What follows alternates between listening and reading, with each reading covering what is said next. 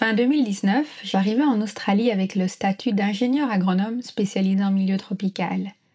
Un peu plus de deux ans plus tard, je rentre en Europe avec le titre de thérapeute quantique. Alors je ne vous raconte pas le choc dans mon milieu familial et social. Tu es thérapeute quoi?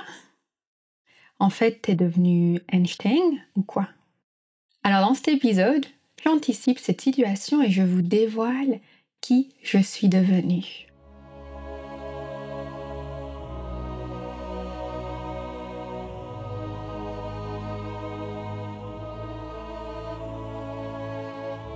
Bienvenue sur le podcast Métasensoriel, un espace qui allie science et spiritualité, conscience et subconscience, visible et invisible, afin de vous emmener à la conquête d'une vie pleine de sens. Ensemble, nous explorons toutes les dualités de l'univers qui nous poussent vers une meilleure connaissance de nous-mêmes, des autres et de notre environnement. Je m'appelle Aurélie, je suis bio-ingénieure de formation et fondatrice de l'aromacantisme. Scientifique de l'esprit et spirituelle de cœur, j'entremêle savoirs ancestraux et pratiques modernes pour vous reconnecter à l'univers de tous les possibles. Chaque semaine, je vous mets au défi d'affiner votre intuition pour mieux écouter, comprendre et ressentir les énergies de la nature. Installez-vous confortablement et profitons ensemble de ce nouvel épisode. Bienvenue dans le neuvième épisode du podcast Métasensoriel. Alors qu'on approche la fin de cette première saison, je prends conscience que je n'ai même pas pris le temps de vous expliquer correctement la structure du podcast en quatre saisons de 12 épisodes. Vous ne le saviez peut-être pas, mais cette première saison s'inscrit sous le thème de la reconnaissance de soi. L'objectif étant de vous partager différents outils et différentes ressources pour prendre du recul sur qui vous êtes. C'est pour ça que dans l'épisode 5, par exemple, on a discuté des éléments de la nature pour reconnaître notre personnalité.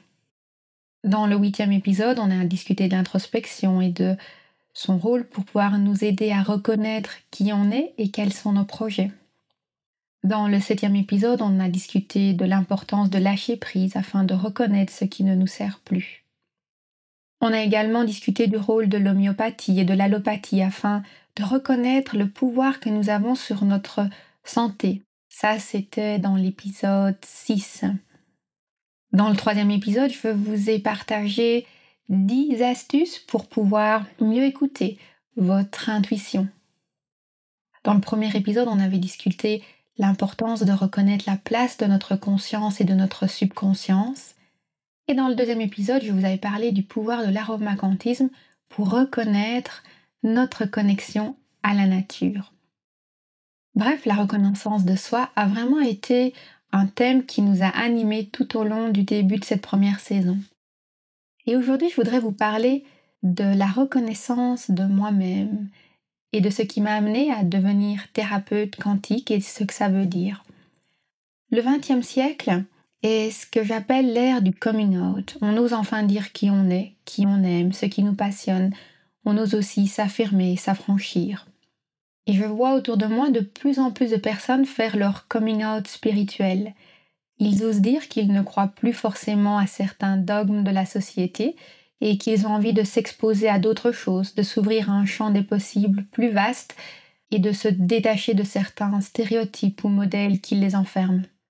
Et d'une certaine façon, à travers cet épisode, j'ai envie de pouvoir moi aussi faire mon coming out spirituel et vous expliquer ce qui se cache derrière ce fameux titre de thérapeute quantique. Pour commencer, je vous propose de redéfinir la notion de thérapie quantique. En fait, quand on parle de thérapie quantique, ça semble un peu prestigieux et sexy dans l'oreille d'un thérapeute. Mais par contre, quand on parle de mécanique quantique, ça peut devenir très vite dégoûtant. Et pourtant, les deux sont fortement liés. Alors ce que je vous propose pour commencer, c'est de se réconcilier avec toutes ces notions et de tout simplement apprendre à comprendre ce qu'est l'énergie quantique. Pour faire simple, je vous propose de s'intéresser tout particulièrement au mot quantique. En fait, c'est un adjectif qui fait référence à l'unité la plus petite étudiable, qu'elle soit considérée comme de la lumière, c'est-à-dire des photons, ou de la matière, des électrons ou des protons. Donc je me répète pour être sûr que ce soit bien clair, le mot quantique est associé à la plus petites unités étudiables. Par exemple les photons, les électrons, les protons.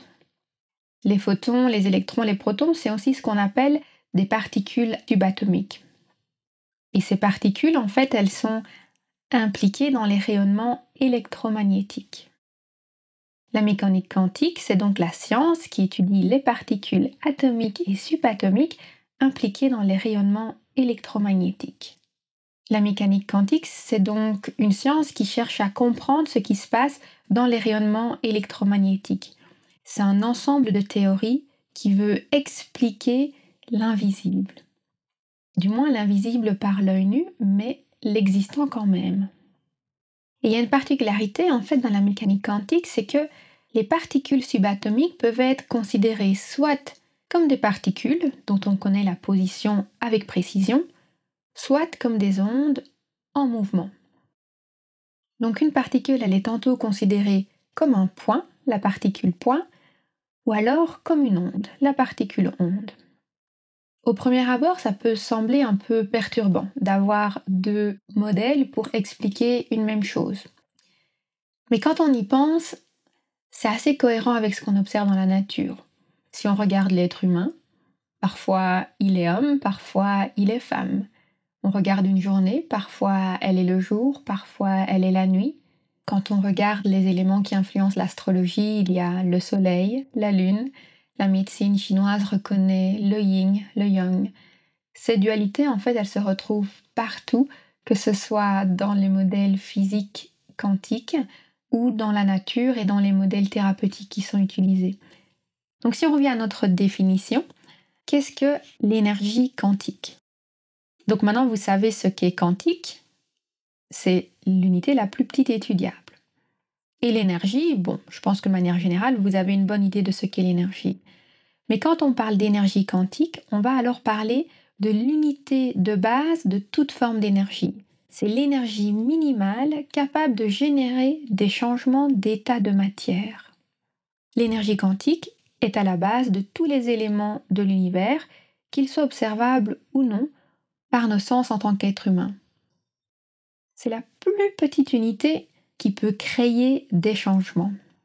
Et il y a une autre terminologie qui est importante en mécanique quantique, c'est la notion de cohérence quantique. La cohérence quantique fait référence au fait que deux particules subatomiques puissent collaborer de manière à générer un comportement qui soit explicable par la physique classique. Donc en fait, on fait le pont entre la mécanique quantique et la physique normale grâce à la cohérence quantique. Quand c'est cohérent, on est en physique classique. Quand on est dans un modèle qui n'est pas cohérent, on s'adresse à la mécanique quantique. Alors je pense que si vous regardez votre univers et la façon dont certaines choses fonctionnent, vous pouvez comprendre qu'il y a beaucoup d'incohérences parfois dans le monde. Et bien c'est pareil dans la physique, tout n'est pas toujours aussi cohérent que ce qu'on veut nous l'enseigner dans la physique classique il y a parfois des incohérences et les modèles ne collent pas toujours avec la théorie. Quand le modèle ne colle pas, on va aller s'intéresser à la mécanique quantique pour développer des modèles un peu plus subtils. Alors maintenant que vous avez, j'espère, plus ou moins compris ce qu'était le mot quantique, qu'est-ce que la thérapie quantique? C'est une thérapie qui va exploiter l'énergie quantique, c'est-à-dire cette plus petite énergie capable de créer un changement d'état. Et l'objectif va être en fait de créer un changement d'état pour rétablir une forme de cohérence dans le corps de manière à retrouver la bonne santé.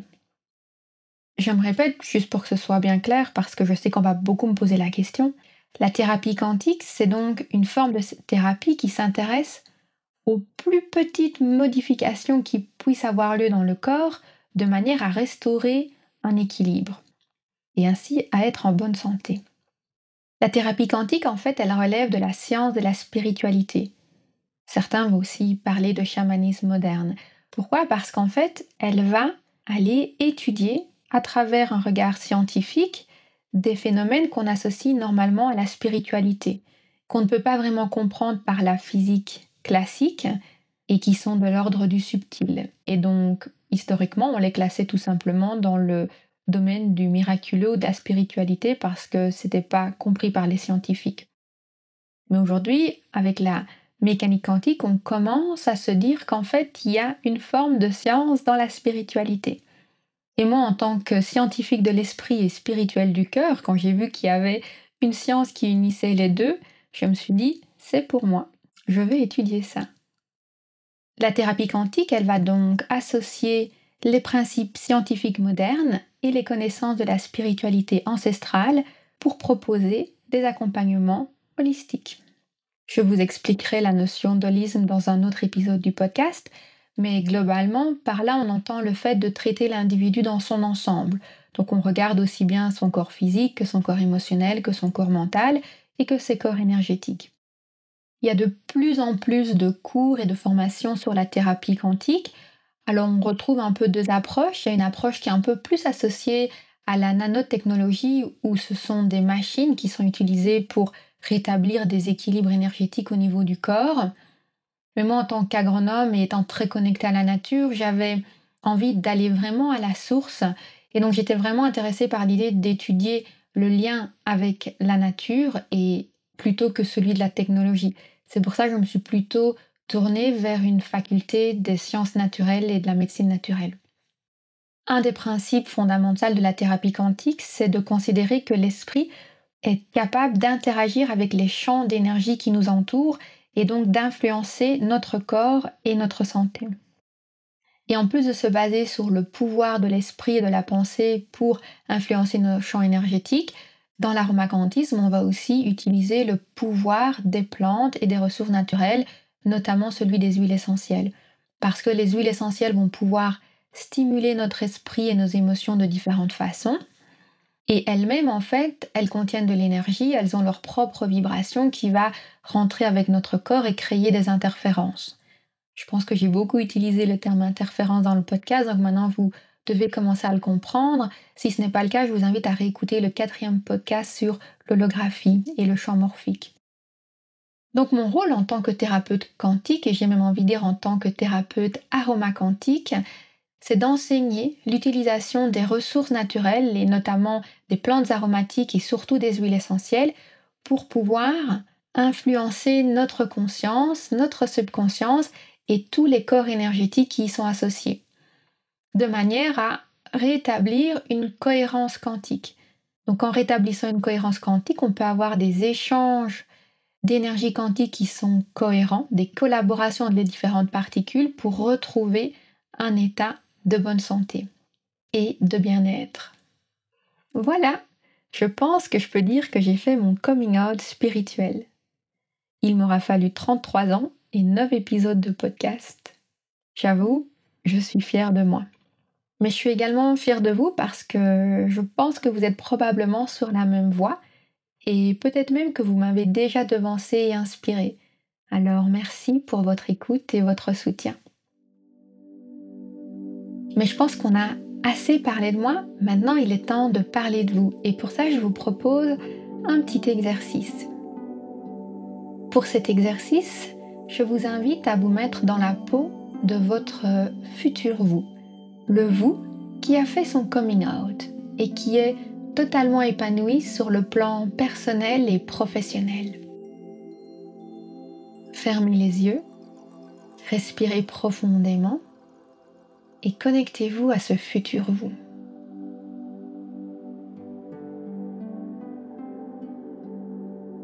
Je vais vous poser quelques questions et je vous invite à répondre avec cette voix du futur de façon spontanée, sans réfléchir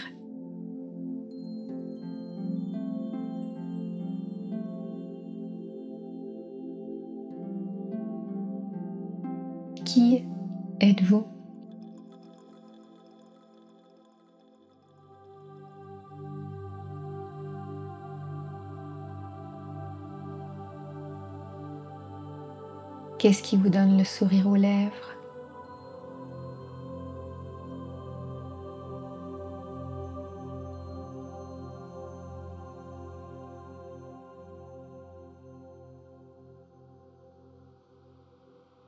Quelle est la première personne à qui vous avez dévoilé le secret de votre coming out?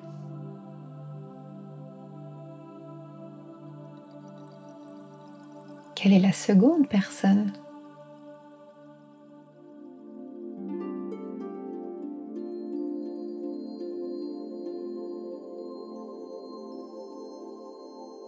Qui sont les personnes qui vous ont soutenu dans ce processus?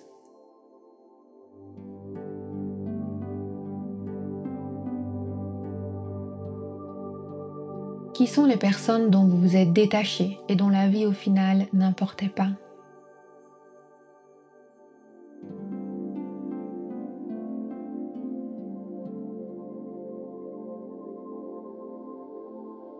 Qui sont les personnes que vous inspirez? Grâce à ce coming out.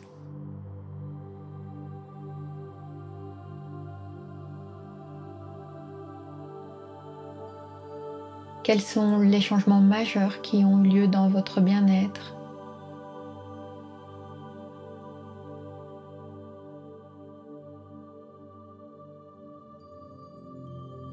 Si vous aviez en face de vous une personne qui n'a pas encore fait son coming out spirituel, qu'est-ce que vous aimeriez lui dire?